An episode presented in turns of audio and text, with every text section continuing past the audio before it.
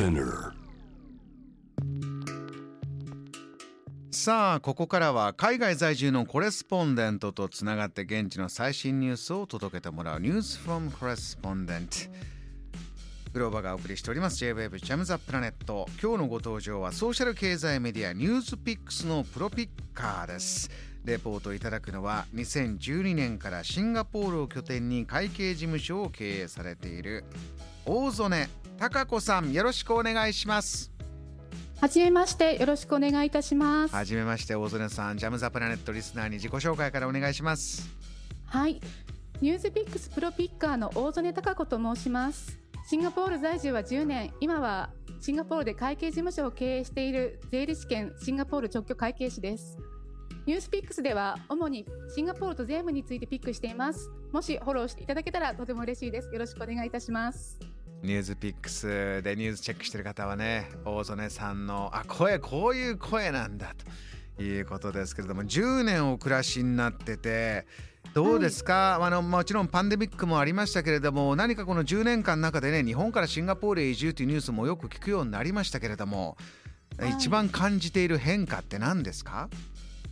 一番感じている変化ですか？そうですね。あのここ2年ぐらいはやっぱり移住される方が減っていません特に企業の進出は減っているもののやはりシンガポールというのはアジアの ASEAN の拠点になっているので一定数の日系企業や日本人の方は相変わらず移住をこのような状況でも続けているなというところですね。ちょっとそのこのような状況っていうね部分を伺いたいんですけれども、はい、今シンガポールの暮らしどんな風になってます？そうですねあの最近はですねあのコロナの感染者数も1日あたり2000人前後まで落ち着いてきてですね、うん、あの今週月曜日に一部規制が緩和されました。これまではあの外食がですね1テーブルあたり2名までだったんですね。うん、で今週月曜日からはそれが5名に緩和されました。この数字の感覚で少し分かりますね。日本も先ほどね、はい、8名まで緩和になったよなんていうニュースもありましたからそうかそれぐらいの、えー、様子できている。シンガポールというととにかくその、まあ、小さくてギュッとした中で、えー、テクノロジーも最先端のものを使っていろいろ管理、えー、便利にやってるよというニュースも聞くんですがそちらでいかがですか？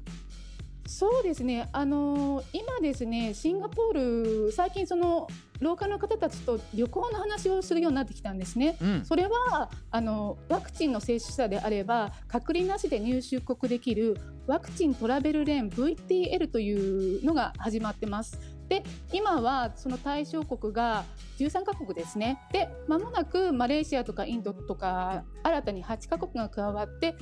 その旅行がだんだんしやすくなっています。で、その旅行をする手続きというのがすべて、ほぼすべてオンラインでできるところがすごい便利だなと生活していて感じています。例えばですね、あの、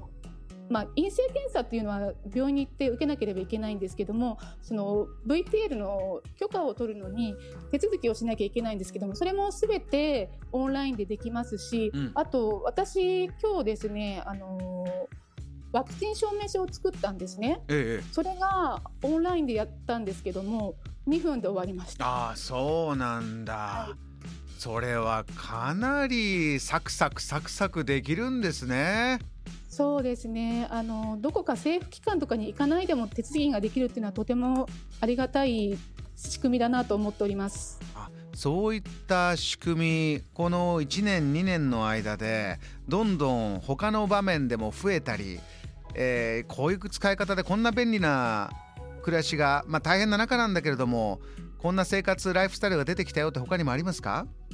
そうですね。あの例えば今ですねあのシンガポール政府はいろいろ補助金とかも出してましてあのオンライン化をとても進めています。例えば今あのシンガポールは法人税の申告シーズンなんですけれども、うん、今年から完全オンラインで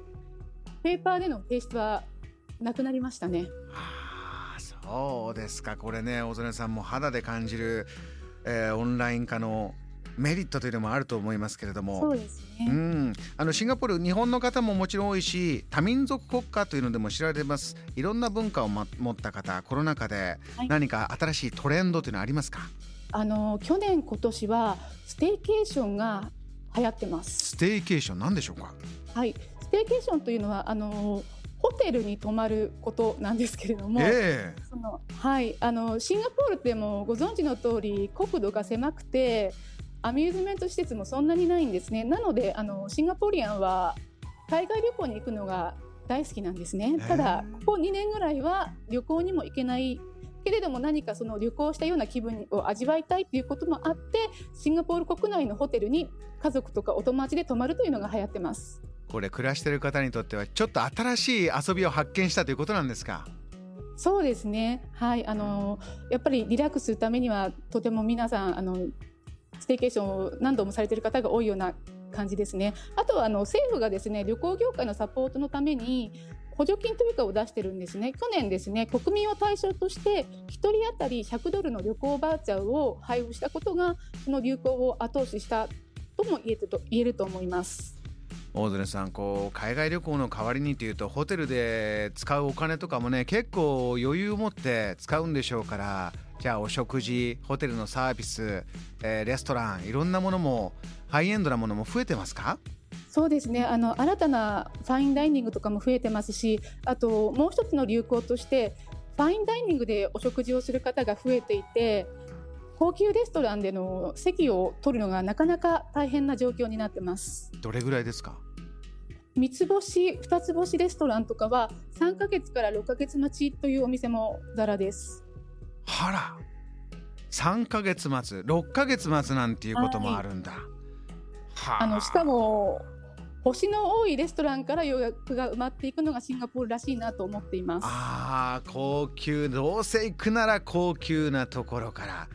何かシンガポールの今が見えてきますけれども大曽根さんは個人的にはこんな風に今過ごしてるっていうのをあれば教えてもらえます？こんなことを楽しみに今暮らしてるってのありますか？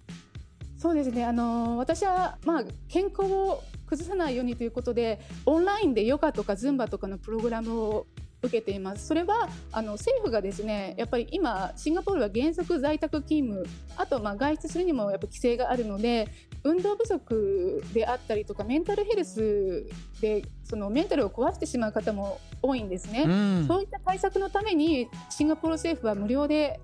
ヨガとかズンバとかのプログラムを提供しています。うん。大曽根さん、えー、ニュースピックスでもいろいろなニュースを、えー、皆さんにお届けしていると思いますが、えー、最後ジャム・ザ・プラネットリスナーにシンガポールに興味ある方、えー、もう大勢いると思います、えー、こんなところだよというのを教えてください。はいあのシンガポールはコンパクトで本当多文化いろんな国の方たちがいてとてもあの働くにも遊ぶにもとてもいい国です。もしいずれコロナは終わると思いますのでその時はぜひシンガポールに遊びに来てください。わかりました。小曽根さんお忙しいところお話ありがとうございました。またよろしくお願いします。ありがとうございました。この時間はニュースピックスのプロピッカー大曽根貴子さんにお話を伺いました。JAM The Planet